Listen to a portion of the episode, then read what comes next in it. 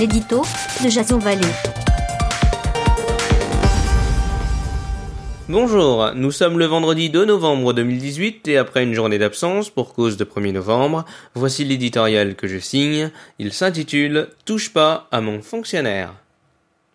C'est un point chaud qui va définir l'an 2 du gouvernement Macron, le plan de départ volontaire dans la fonction publique.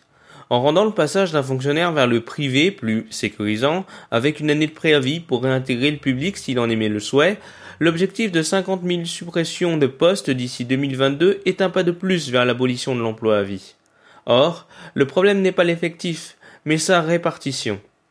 Il y a en effet des besoins chroniques d'agents dans la sécurité, l'éducation et la santé, mais dans l'administration, telles les collectivités territoriales, préfectures, municipalités, trésors publics, où la majorité des démarches sont désormais automatisées et dématérialisées, il faut tailler.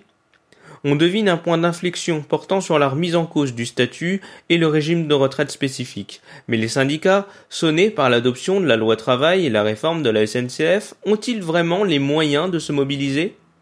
Comment défendre leur inexistence à la table des négociations entre Philippe Martinez, avalant les couleuvres, et Pascal Pavageau, englué dans une affaire de fichage?